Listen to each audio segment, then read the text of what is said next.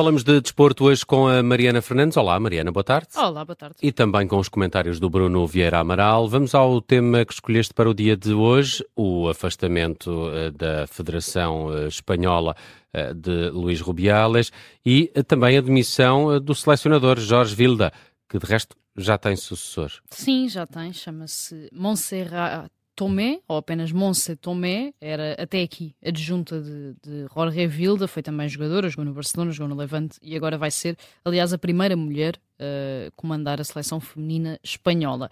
Este parece ser o início do último capítulo uh, desta novela.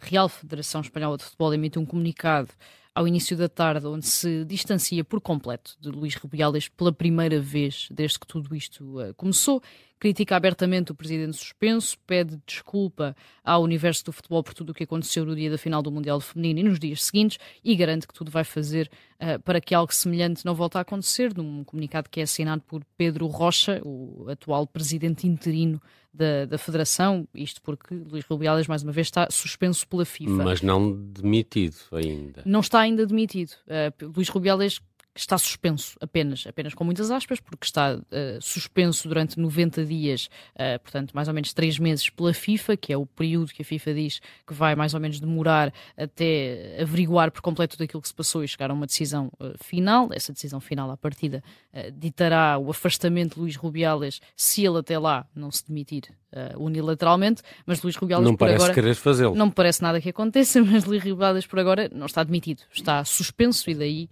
este Pedro Rocha, eh, que fazia parte da direção, faz parte da direção de Luís Rubiales, ehm, ser ainda presidente interino. Pouco depois deste comunicado, ficou então confirmado esse despedimento de Jorge Vilda, selecionador da equipa feminina que foi campeão do mundo há duas semanas. Vilda foi sempre um braço direito de Rubiales, que o segurou há um ano quando o treinador foi colocado em causa por 15 jogadores que renunciaram à seleção Uh, na sequência do Campeonato da Europa. Uh, Vilda aplaudiu Rubiales na conferência de imprensa em que este garantiu repetidamente que não iria apresentar a demissão, apesar de uh, uns dias depois ter criticado as atitudes do presidente não deixa de ser um bocadinho estranho ou algo parcial, porque Luís de la Fuente, selecionador da equipa masculina, também estava na tal conferência de imprensa e também aplaudiu Rubiales e uh, nem sequer chegou a condenar o presidente, como Jorge Vilda acabou por fazer. Parece uma decisão um bocadinho parcial, ou seja, uma espécie de mal cortado pela raiz, tentar afastar alguém que estava muito ligado à imagem uh, de Luís Rubiales. E também uh, a nada disto estará alheio o comunicado de ontem da seleção masculina, lido por Álvaro Morata pelo capitão da equipa na conferência de imprensa, onde a seleção masculina condena por completo o que aconteceu com Luís Rubiales e acaba por dar uma força extra àquilo que acaba por acontecer hoje com a Federação finalmente, aí pela primeira vez, a condenar por completo tudo o que aconteceu e a distanciar-se da imagem de Luís Rubiales. Era inevitável a saída deste selecionador porque se percebeu desde cedo que a relação era próxima com Rubiales hum. e até por aqueles aplausos naquela conferência de imprensa? Pois é, em relação a Jorge Vilda, apesar de eh, ele ocupar o cargo de selecionador há oito anos, ou seja, já era selecionador antes Sim. de Rubiales ser presidente uh, da Federação, desde o ano passado, quando Rubiales, como dizia a Mariana, segurou Jorge Vilda, ou seja, deu razão a Jorge Vilda naquele diferendo uh, que o opunha ali um grupo de jogadoras, mas era uma questão de abusos que estava na altura em, em causa? Não, era, era uma, ou seja, era um diferente quase em termos estratégicos e de coordenação do projeto. Aquilo que okay. as jogadoras diziam eram, e depois foi criado um bocadinho um diferente entre Barcelona e Real Madrid, porque quase todas elas eram de Barcelona e não existia nenhuma do Real Madrid neste grupo mas aquilo que elas diziam era que representavam clubes um, de topo e que quando chegavam à seleção o nível de exigência não era o mesmo, eh, sendo que abordavam um bocadinho uma questão de controlo, em que eram muito questionadas sobre aquilo que compravam, a forma como gastavam o dinheiro, onde estavam em determinadas horas, eh, mas era muito isto, era mais a base okay. da estratégia e da ideia de que iam à seleção quase como um projeto amador e depois iam para o Barcelona, para os clubes, eh, e aí sim tinham uma estrutura profissional. E algumas queixaram-se de alguns métodos métodos Sim. que teriam um efeito negativo até na saúde eh, mental das jogadoras. Mas desde esse momento eh, o destino de Rubiales e de Vilda eh, ficou entrelaçado. Ou seja, caindo um, ainda por cima neste caso, o presidente, muito dificilmente Vilda sobreviveria porque foi Rubiales quem o segurou. Eu vou além da questão dos aplausos na, na tal uh, Assembleia, na tal conferência depois em que uh, Rubiales uh, conseguiu enganar toda a gente, ou estava toda a gente à espera que ele apresentasse a demissão e ele disse: Não, eu fico. Uh, vou além disso, eu creio que o destino de uh, Vilda estava traçado a partir do momento em que o presidente foi, foi, foi suspenso, independentemente depois de outros pormenores. Eu creio que a situação de Luís de la Fuente é um pouco diferente porque não tinha, lá está, esse Os peso, exatamente, sim. não tinha um grupo de jogadoras como teve a Vilda contra ele e Luís de la Fuente, é importante também dizer, desculpou-se por, por esses aplausos não defendeu Rubiales, mas desculpou-se por esses aplausos, dizendo que uh, tinha ido lá uh, na expectativa de que o presidente fosse apresentar naquele momento a, a demissão. Uh, mas ainda não é certo que permaneça. Vamos ver como é que Sim. as coisas se desenrolam. Agora, no caso de Vilda, era óbvio que caindo Rubiales, mesmo que ainda esteja apenas suspenso, ele também acabaria por cair, apesar de todos os bons resultados que conseguiu, ele que sai com uma uh, com um registro uh, muito positivo uh, em termos de resultados e desde logo pela conquista do campeonato do, do mundo, mas neste momento isso não era o mais importante. Vamos ao futuro. A Mariana Fernandes colocou aqui o, o Vitinha, uh, o Vitinha do Paris Saint-Germain, uh, presumo, a propósito também dessa uh, conferência de imprensa. Hoje foi o jogador eleito para falar aos jornalistas nos trabalhos da seleção nacional. Dizes que ele apresentou a candidatura a próximo uhum. líder da seleção. Correu-lhe assim tão bem essa conferência de imprensa? Correu muito bem. Eu, eu acho que nós andamos sempre a perseguir uh, os futuros líderes da seleção nacional, não é? Porque o fim da era de Cristiano Ronaldo está a aproximar-se andamos sempre aqui à procura de quem é que vai ser o próximo uh, líder. Associa-se muitas vezes esta ideia, por essa capacidade de liderança, a Bruno Fernandes. Uh, em termos um bocadinho mais desportivos e até carismáticos, Rafael Leão é muitas vezes, muitas vezes apresentado também como o futuro da seleção nacional. O próprio Gonçalo Ramos, naquela altura do Mundial, por aquilo que fez, por ser o próximo provável goleador de serviço, também já teve esse rótulo, mas é sempre uma ideia um bocadinho um, desportiva, ou seja, aquilo que acontece dentro de campo, e às vezes escapam-nos assim os perfis mais uh, discretos, e é por isso que quero falar de, de Vitinha. Ele já tinha impressionado durante a semana, escapou um bocadinho uh, cá em Portugal, mas já tinha impressionado em França durante a semana quando uh, falou num francês praticamente perfeito numa flash interview depois de um jogo do PSG. Foi notícia em praticamente todos os jornais uh, por conseguir tanto entender as, as, perguntas do jornalista como responder num francês uh, impecável, praticamente um ano apenas depois de ter chegado a Paris e voltou a impressionar hoje nesta conferência de imprensa, pelo menos a mim, uh, da Seleção Nacional, uh, não só pelo nível do discurso, uh, mas pelo que disse, ou seja, ele foi questionado sobre a polémica do VAR no jogo do Futebol do Porto e explicou que o problema é falar-se tanto daquilo que se passa fora de campo e pouco do que se passa dentro de campo, pedindo mais atenção à matéria-prima que Portugal tem entre jogadores, treinadores e outros profissionais e depois ainda respondendo de forma muito inteligente à eterna questão Ronaldo Messi, ou seja, por ter jogado com um no PSG e por jogar com outro uh, na seleção, uh, demonstrou uma, uma, maturidade que me pareceu acima da média para os 23 anos uh, que tem, quando colocado à frente da comunicação social,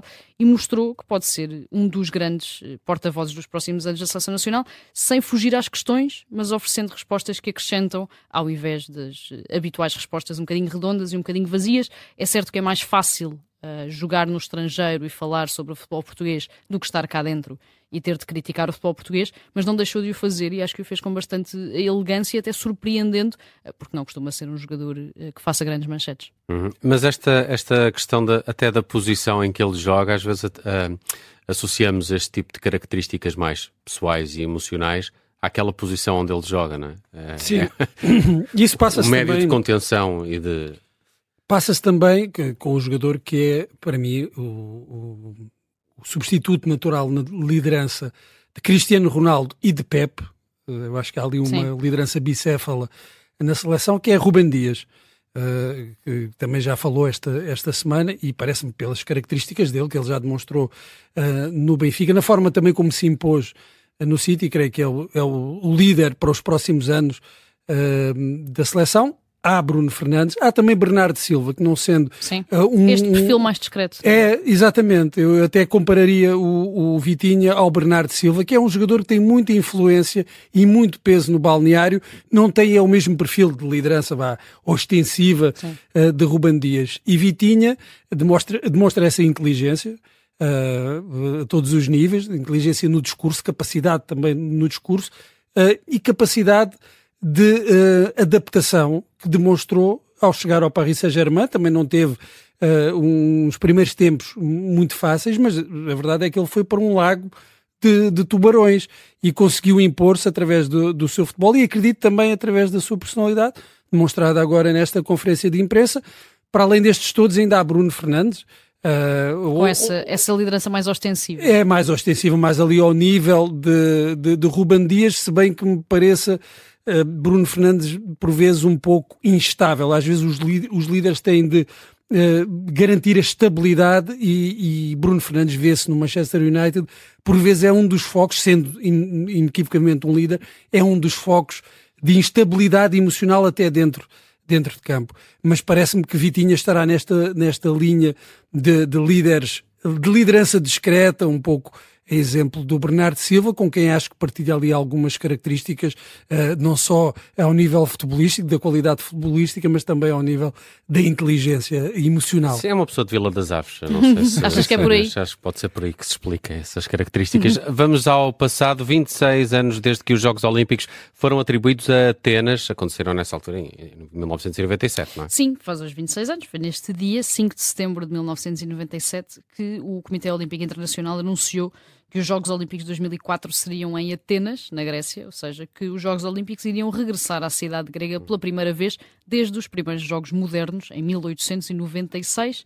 Atenas já tinha tentado organizar os Jogos de 1996, que foram em Atlanta, até para fazer este centenário dos primeiros Jogos modernos. E, e foi uma grande desilusão altura, isso, não, isso não ter acontecido. Seria, seria, este centenário não é, dos primeiros Jogos modernos. Não ficou com essa nomeação, conseguiu esta para 2004, aproveitando para uh, realizar algumas correções históricas, como a alteração das medalhas, porque até 2004 o modelo de medalha utilizado apresentava o Coliseu uh, de Roma, de forma absolutamente errada, porque os Jogos Olímpicos nasceram na Grécia, e a partir de 2004 passaram a apresentar o modelo atual, com o estádio Panathinaiko de Atenas. Nestes jogos, Michael Phelps conquistou oito medalhas. Foram os primeiros jogos de Usain Bolt, que não foi além de um quinto lugar eh, nos 200 metros, e Kiribati e Timor-Leste participaram pela primeira vez.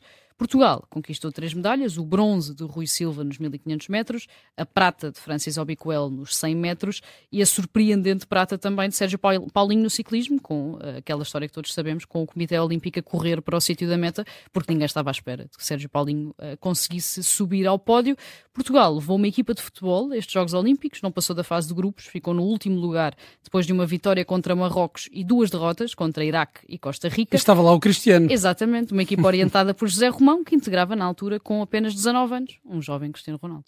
E são estas as recordações que tens também do ah, Albicoelo? A, medalha. Eh, Paulinho, lembro-me bem do. Claro, foi, foi, uma, foi a medalha que vibrei mais. Eu sempre adorei ciclismo e nunca na minha vida uh, esperei ver um ciclista português, uh, sabendo nós as dificuldades que temos enquanto país para conquistar medalhas nos Jogos Olímpicos, ver um, um ciclista português conquistar uma medalha de prata nos Jogos Olímpicos foi, foi o delírio completo. É verdade, depois disso tivemos campeões do mundo, o Rui Costa conquistou o campeonato do mundo, mas naquela altura foi um feito extraordinário para um, nos Jogos que nos correram uh, até bastante bem. bem. Em termos de medalhas, eu creio que são os terceiros jogos uh, em, que tivemos mais medalhas, já contando com os de 2021, conseguimos quatro. Uh, melhor do que isso, só em 84 conseguimos três, incluindo a de ouro de Carlos Lopes. Em 2004 não conseguimos nenhuma medalha de ouro, mas conseguimos essas três medalhas. Uh, Incluindo uma também nos 100 metros, não é? Nos 100 metros, prata nunca nos 100 metros. É, é, essa nunca mais, acho que nunca mais nunca vamos mais vai repetir, acho, acho, muito, muito difícil. E tivemos também uma grande prestação do Rui Silva, um, um, naquela distância que eu adoro, que é são os 1500 metros, em que já tivemos grande grandes atletas, mas eu creio que foi a nossa única medalha uh, olímpica nesta, nesta distância. Também vibrei muito, portanto, foram globalmente foram jogos muito positivos para, para Portugal. Está feito o Euro Milhões, falamos de desporto na tarde em direto hoje com a ajuda da Mariana Fernandes. Obrigado, até amanhã, Mariana. Até amanhã.